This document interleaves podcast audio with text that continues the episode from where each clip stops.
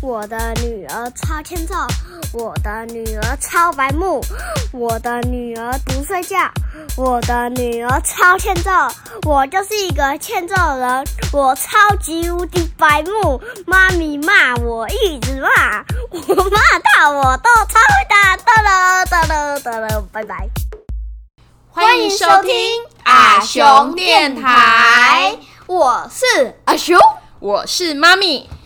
在讲故事之前，我要讲件事情。我有 IG 了，你只要搜寻李雄美，你就会看到我的 IG。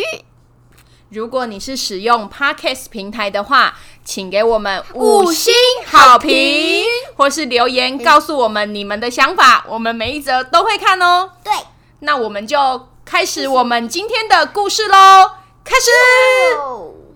阿雄，我们上次讲新石器时代是讲到哪一个文化？你还记得吗？元山文化。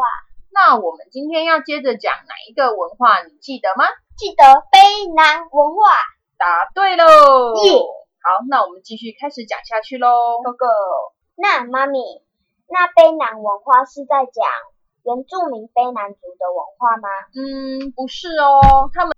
之间是没有关系的哦，只是因为刚好在台东县的卑南山挖到大量的史前时代的房屋跟石板棺材，所以才命名为卑南文化，跟卑南族是没有关系的。原来如此。嗯，卑南文化遗址是目前台湾最大规模的史前文化遗址，它总面积有多大？你知道吗？不知道哎。有一百公顷。真的假的？嗯。讲成这样，反应做那么激烈，那你知道一百公顷有多大吗？我不知道。一个足球场啊，是一公顷。一公顷。对，所以卑南文化遗址它有几个足球场那么大？一百个。对啊，它有一百个足球场那么大，是不是真的蛮大的？对，很大。所以啊，他们现在那个地方啊，设立了一个卑南遗址公园。然后，所以呢，在遗址公园的附近，他们也规划了国立台湾史前文化博物馆，不但能够保护遗址，也可以开放民众参观，是不是一举两得呢？对啊，棒棒。嗯，卑南文化遗址的最大特色就是发现了大量的住屋跟住屋下面的石板棺材，数量多达两千多具哦。两千。嗯。证明他们已经是一个非常庞大的聚落，而且有了土葬的概念。你知道什么是土葬吗？土葬是不是就是把尸体放进棺材里面，然后再把它埋进土里？哎呦，对哦。那你知道什么是火葬吗？火葬是不是就是把它放进棺材里面，然后拿去烧？嗯，然后就会变成什么？骨灰。骨灰，然后就会放在哪里？那个骨灰罐。那最后会放到哪里啊？保存起来啊。然后放放在哪里？你知道吗？我不知道。放在灵骨塔里面啊。我们扫墓的时候不都会去灵骨塔拜拜？我不知道，我没有去过灵骨塔。你有去过灵骨塔吧？就是一个一个洞一个洞的地方啊，就是一个房间一个房间啊。我没有印象。嗯，好吧，那我等一下找图片给你看看好了。好。那你除除了知道火葬、土葬以外，你还知道什么样的？炼葬方式吗？嗯，鸡斗，嗯，鸡斗。对，那妈咪来分享几个，就是最近流行的炼葬方式给你听。好，你知道树葬吗？树葬我不知道哎，就是一样把骨灰埋在树主树的底下。哦，这样就是我们中国人不就是都要入土为安吗？所以才要土葬吗？对不对？其实树葬也会是一种入土为安的概念，就是也是把人埋，把骨灰埋在地底下，只是体积没那么大嘛。然后它也是有回归大自然的感觉。像妈咪就觉得树葬好像蛮不错的。然后还有一个很浪漫的哦，叫做撒葬。撒葬，嗯，就是撒撒花，花洒的洒。对，这样子撒，对，把花撒出去哦。对，它叫撒葬，它是什么？你知道吗？知道。它是在瑞典啊，有一个叫做森林墓地的地方，它那个地方就是规划着让你就是可以就是撒撒骨灰这样子。然后它有一个叫做什么追想之丘，可以在山那个它规定的那个追想之丘上面撒骨灰。然后，嗯，把跟我想的有点不一样，我还会撒花。不是啦，撒骨灰啦，就是把人往生者的骨灰有没有撒在那个追想之丘的上面啊？但是他们不立石碑哦，所以不知道谁是谁。就是这样子，就是可以让你永续的循环使用，就是大家都可以用，然后就不会有立立墓碑嘛，所以就是可以有一直一直一直有人就是叠上去，这样对不对？对是不是也很环保？而且就是在一个很漂亮、他们有规划的地方，感觉也是蛮浪漫的，对不对？对，而且骨灰也可以变成树那些的肥料。哦，对耶，所以树就会长得更漂亮，对不对？对啊然后还有一个啊，叫做海葬。海葬你知道吗？也是把骨灰撒向大海里面，就是它虽然不是像树葬啊、土葬一样是入土为安，但是它就是它的概念就是说我从自然来，又回归到大自然，对不对？而且你不觉得台台湾啊四面环海，其实很适合做海葬吗？对啊，但是那些骨灰不会被鱼吃掉啊。它就融融化在海水里面啦，哦所以也是很环保啊，对不对？入海为入海为安，入海为安。入土为安。那你有听过什么特殊的殓葬方法吗？没有你有听过天葬吗？天葬，我有听过往天葬撒骨灰哦。不是啦，它是一个西藏很独特的丧葬习俗，大多西藏人都会使用这种殓葬方式。方法是由高僧为死者超度，然后就是把他念经啊、超度，做一些法事，然后决定好日期以后，把往生者带到天葬台，举行一些仪式以后，然后把死者剁碎，碎尸万段，这样就把它剁切成一块一块的，然后让秃鹰去把它吃干净，然后录音是什么？就是老鹰啊，哦，那个会长，长得蛮丑的，嗯我我也感觉长得蛮丑的。然后把它们把那些上面骨头上面的肉都吃干净以后啊，最后他们就会把骨头聚集在一起，用火烧掉，然后用一些石块啊把它堆成一个塔，然后把骨灰放进去。我怎么觉得这个比较残忍？碎尸对，万段。碎尸万段，我也是觉得有一点残忍。对对，可是就是好像又有一点环保。对。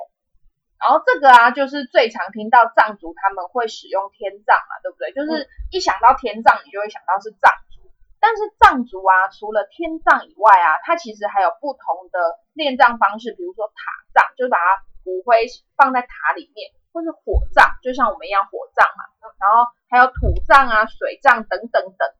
按照他们的等级，他们有分等级哦。嗯，就是就是最高等级，比如说顺序是这样子的，就是最高等的，比如说贵族，他们就是用塔葬，然后再来是火葬、天葬、水葬、土葬，最不好的才是土葬哦。嗯然后天葬就是大概是排名第三。对，就是有钱的人，可能他就是可以，就是做一些，就是关在放在塔里面，因为放在塔里面，他就会有地嘛，有地就要有钱啊，就像我们一样啊。你知道，像我们台湾，如果就是一个塔位也要十几万、二十万这样。哦，原来嗯然后还有一个叫做水葬，我觉得其实也蛮环保的，跟海葬不太一样。海葬不是投骨灰吗？嗯。可是水葬啊，它是把尸体直接丢到江里面去喂鱼。对，嗯这个也蛮环保的。就有点像尼罗河，就是那个两两河流域那里不是都会有，就是人在那里洗澡啊，然后旁边就有尸体飘过去这样子。哎，印度的恒河也会有这样子的情况发生。哦对，然后他们又有两种吧，水葬有两种，一种就是把尸体绑重物，比如说绑铅块什么的，让它丢，把它让它水就是可以丢到水中里面，然后不会浮起来嘛，对不对？然后另外一个呢，就是把他们尸体就是肢解，就是把它切成一块一块的，然后丢到江里面去喂鱼。一般这种就是妈咪说的，它就是会在两河流域会有这样子的方式。然后还有像 baby 如果过世的、啊，一般也是会用水葬的方式。对，还有一个很特别哦，你知道是什么葬吗？不知道月球葬。月球葬，把它带去月球，然后葬在那边哦。对，很真的假的？真的吧？太花钱了吧？非常花钱。它就是把火化以后的骨灰装在一个容器里面，然后跟着火箭飞行，然后嘣撞到月球表面，这样就完成，那叫月球葬。还有另外一个太空葬也很荒唐，它就是把往生者的骨灰挑出七公克哦，只有七公克，然后放在胶囊里面，然后装在火箭最前面不是尖尖的吗？最前面的那一节，然后呢把它发射出去，在地球的轨道绕两周以后，它就会进到大气层嘛，然后它就会自动销毁就不见了。然后剩下的除了七克以外的那些骨灰，你知道放在哪里吗？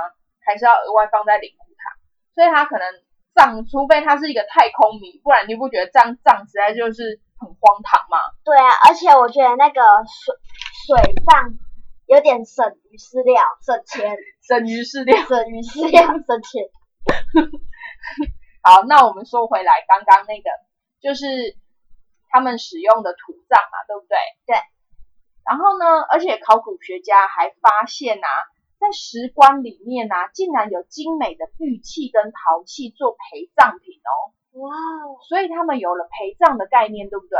对。其中这些玉器啊，显示出他们已经有很好的手工艺，也有社会阶级的组织，就是有分等级的。嗯，就是好贵贵的人家，就是富贵人家，他们用的可能就是更好的玉，这样子就有阶级的概念的。然后呢？在台湾跟东南亚其他地方的新石器时代啊，也发现了相似的玉器，表示什么？你知道吗？他们都是贵族？不是，表示没有啊，在别的地方也发现了类似的玉器耶。哦，他们也有进社会了，他们也有就是互相交流，对不对？对，他们也进社会了，所以说不定他们那个时候新石器时代的时候，说不定就有他们有交易的行为，就是有买卖的行为了，就是我卖你这个，你卖我这个。对不对？说不定就有哎，你看新石器时代的时候，可能就有这样子的概念呢，是不是也是蛮先进的？跟我们现在其实没有差很多，对不对？对，只是没有那种自动机器而已。自动机器人，不是那个自动的。好，那再来啊，我们来说最后的金属器时代。我们真的是讲很久，从旧石器时代、新石器时代，现在终于要讲到金属器时代了。对呀。在一九五五年的空军飞行员飞过新北市八里区的时候，罗盘忽然出现磁力异常，会那个罗盘会这样左右左右左右的反的动，然后他飞行员就觉得很奇怪啊。后来他们就请地质学家去勘察，想说这里到底有什么问题？为什么罗盘会这样子左右左右的异常的移动？我知道里面有很有有可能有一些铁哦，所以它会那个没办法感应。哦，对你很聪明哦，我我有学过。哎呦，后来呢，他们就发现呐，这里有史前人类炼铁的遗迹，他们真的在那里做铁，做铁。嗯，难怪会。对啊，因为当时啊，这个村子叫做十三行庄。十三行庄。对，这个村子的名字啊，曾阿桃啊，有没有？桃。对，就是比如说像何处曾，就是什么赖错曾。就是庄，所以不是那个庄，不同的庄，嗯，就是一个聚落的意思啦。所以呢，这个地方就是在这里发现的嘛，所以这里就取名叫做十三行遗址。十三行文化人啊，距离现在啊有一千八百年前哦，你看很久，一千八百年前嘞，他们就懂得炼铁。代表呢，这个时候的人已经进入了金属器时代，对不对？之前是石器时代嘛，现在已经会炼铁，所以就变成金属器时代，对不对？对，白的石斧头变成铁斧头。哎呦，嗯，十三行文化出土的时候啊，有一座炼铁厂，是全台湾目前发现最早的炼铁炉哦，很酷吧？最早哦，一千八百年前呢，好酷哦。嗯，他们已经会把铁运用到日常。工具跟武器上面，就像你说的铁斧头，可能他们那时候就会做了。所以那时候啊，他们的石器已经运用的很少。新石器跟旧石器时代，他们不就是一直发发展石器的运用吗？对不对？对。不过啊，陶器仍然很重要哦，就他们还是一样，就是会做陶器这样子。前面不是有说到卑南文化人可能有交易的行为吗？就他们可能会彼此交易买卖这样子。十三行文化的人啊，可是真的有了贸易的进行哦，他们会彼此进行一些贸易。贸易是怎么？知道吗？国家跟国家之间，就是比如说美国进口东西给我们，或是我们进口东西给大陆，这个叫做贸易。例如什么？你知道吗？什么？台湾呢是没有铜矿的，铜矿，嗯，对，金银铜铁的铜，哦，对，也是金属的一种嘛。但是十三行文化遗址却出产了两千多两，呃，不好意思，是两百多件的铜器，是挖到了，挖到两百多件的铜器。为什么？我们又没有？为什么挖到？可能是以前自己造的啊，我们就没有铜，怎么会挖得到铜器？跟他们那个交换的。对，这些铜器啊，很有可能是来自中国大陆东南沿海或是东南亚地区。而且除了铜器以外啊，他们还挖到大量的闭环，就是戴在手臂的手环这样子，还有耳环，一些玻璃的制品啊。从原料风格跟制作技术来看啊，很有可能是来自东南亚地区。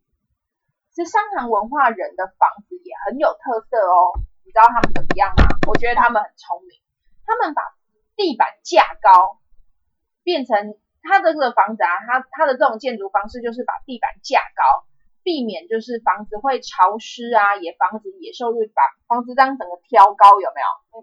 然后这样子野兽是就在地底下啊，野兽就不会跑上房子去啊，而且又可以不会那么接触地面，又不会潮湿，是不是很聪明？对，这种建筑方式啊，有一个专有的名称叫做干栏式房屋。干栏式房屋，对，像后来呀，台湾的平埔族也常用这种干栏式的建筑手法来盖房子。除了台湾，香港的大澳。也会用这种方式来建造房屋，但他们就不叫做干栏式房屋，他们就叫这种房子叫做棚屋，一个木在一个朋友的棚棚屋。